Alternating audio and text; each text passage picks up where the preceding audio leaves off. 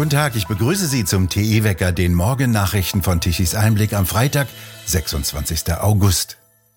Nicht nur die Preise für Gas explodieren, sondern auch die für Strom. An der Strombörse liegen die Preise bereits bei über 60 Cent pro Kilowattstunde. Dazu muss der Verbraucher noch Netzentgelte, Stromsteuern sowie Mehrwertsteuer bezahlen. Nach Angaben des Vergleichsportals Verifox bezahlt derzeit ein Drei-Personen-Haushalt mit 4000 Kilowattstunden Jahresverbrauch 1800 Euro. Vor einem Jahr waren das noch 1200 Euro. Dies entspricht einer Teuerung um 51 Prozent. Und ein Ende der Teuerung ist nicht in Sicht. Das bedeutet weitere Steigerungen bei den Strompreisen. Die Lufthansa hat sich für eine Abschaffung der Maskenpflicht im Luftverkehr ausgesprochen. Sie wolle auf die Eigenverantwortung der Fluggäste setzen. Passagiere sollten frei entscheiden können, ob sie eine Maske tragen möchten oder nicht, sagte die im Konzernvorstand des Konzerns für Kunden, IT und Unternehmensverantwortung zuständige Christina Förster gegenüber der Bild-Zeitung. In Flugzeugen werde die Luft durch Hochleistungsfilter gereinigt. Insofern sei es schwer verständlich, warum hier strengere Regeln als in anderen Lebensbereichen, etwa in Restaurants oder Supermärkten, gelten sollten. Zudem seien die geplanten Regelungen nicht kontrollierbar und bildeten im internationalen Vergleich die Ausnahme, so Förster. Das Bundeskabinett hatte am Mittwoch die neuen Corona-Zwangsmaßnahmen für den Herbst und den Winter auf den Weg gebracht. Demnach soll weiterhin eine Maskenpflicht im Flugverkehr gelten. Die von SPD-Arbeitsminister Heil geplante grundsätzliche Rückkehr zur Pflicht für Arbeitgeber, ein Homeoffice-Angebot zu machen, stößt auf Widerstand der Unternehmer Baden-Württembergs. Die Entwicklung der Covid-Infektionszahlen würden keinen faktischen Präsenzlockdown durch pauschale Homeoffice-Verpflichtungen rechtfertigen, so Hauptgeschäftsführer Dick am Donnerstag.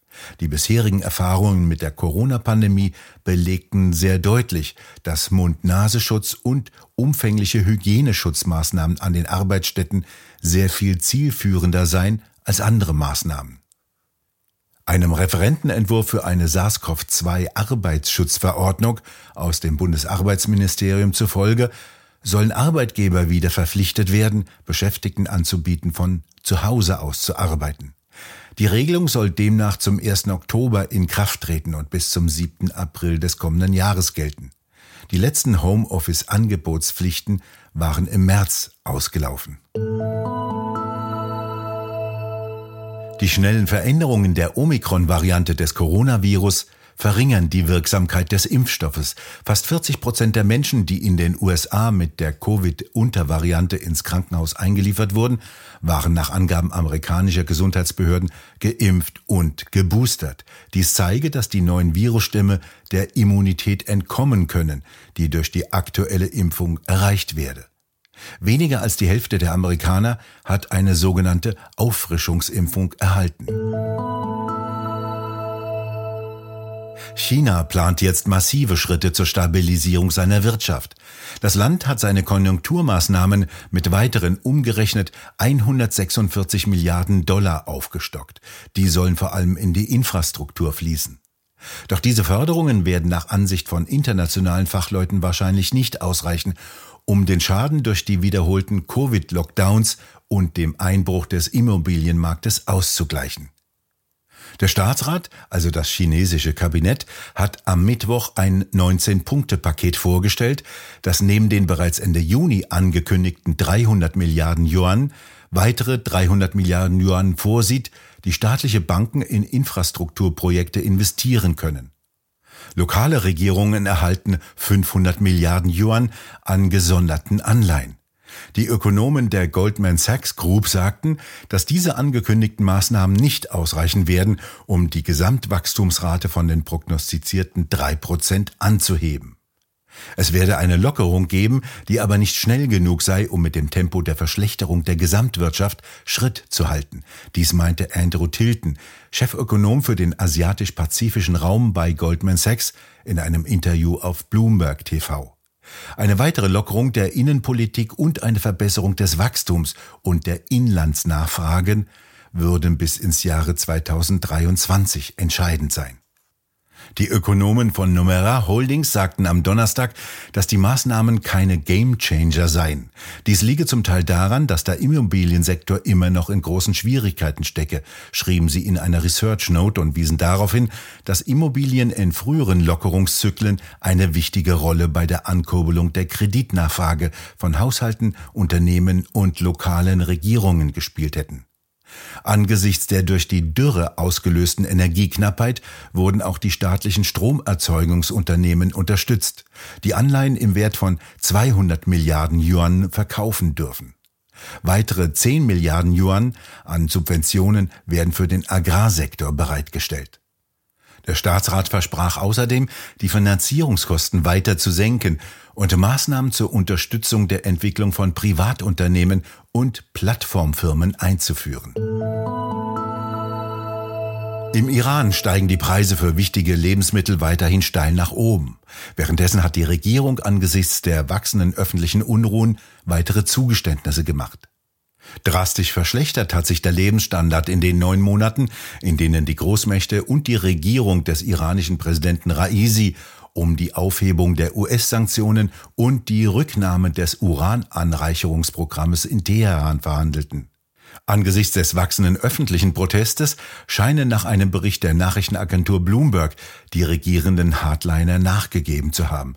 Sie ließen die Forderung fallen, dass die USA die iranischen Elitetruppen von ihrer Liste der ausländischen Terrororganisationen streichen. Es gebe immer noch erhebliche Hindernisse, aber europäische und amerikanische Regierungskreise scheinen nach Bloomberg-Informationen optimistischer zu sein, dass ein Abkommen in Reichweite ist. Die Iraner sind offensichtlich von den steigenden Preisen, die zum Teil durch die Sanktionen und das schlechte Management der Wirtschaft verursacht werden, entkräftet.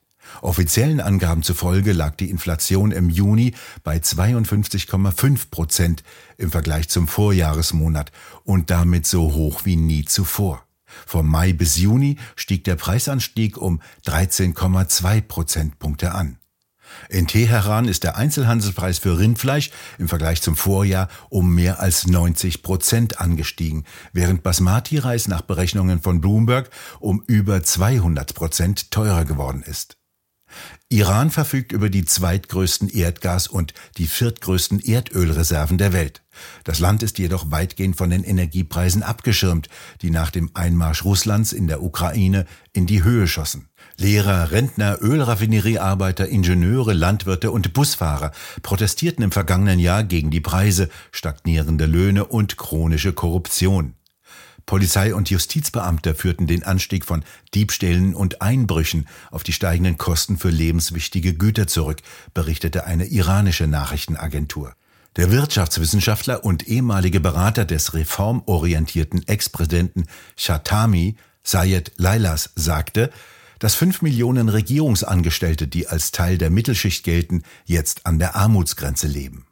Mit den Sanktionen, die der damalige Präsident Donald Trump im November 2018 gegen den Iran verhängte, wurde die Lebensader der Wirtschaft durchtrennt und die ohnehin schwachen Auslandsinvestitionen vollends gestoppt. Der Iran reagierte darauf mit einer Beschleunigung seines Atomprogrammes, das den ölexportierenden Persischen Golf in Aufruhr versetzt. Präsident Raisi reagierte auf die US-Sanktionen, indem er die Beziehungen zu Verbündeten in Moskau und Peking ausbaute und die Iraner zu mehr Selbstversorgung aufforderte. Außerdem hat er neue Steuern für Händler eingeführt, was zu Protesten auf dem großen Bazar in Teheran führte, einem der traditionellen Stützpfeiler des Establishments der Islamischen Republik. Die monatlichen Bargeldauszahlungen für die Ärmsten wurden erhöht. Etappensieg für Elon Musk im Streit um die Übernahme des Nachrichtendienstes Twitter.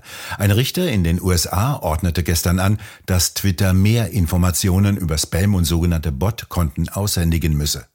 Musk sagte, dass die von Twitter veröffentlichten irreführenden Informationen über die Anzahl der Spam- und Bot-Konten für ihn ein triftiger Grund seien, sein Angebot für die Plattform in Höhe von 54,20 Dollar pro Aktie zurückzuziehen. Musk wirft Twitter vor, mit gefakten Konten mit Nutzern, die es nicht gebe, den Wert des Unternehmens manipuliert zu haben. Musk bot insgesamt 44 Milliarden Dollar für die Übernahme der Social-Media-Plattform.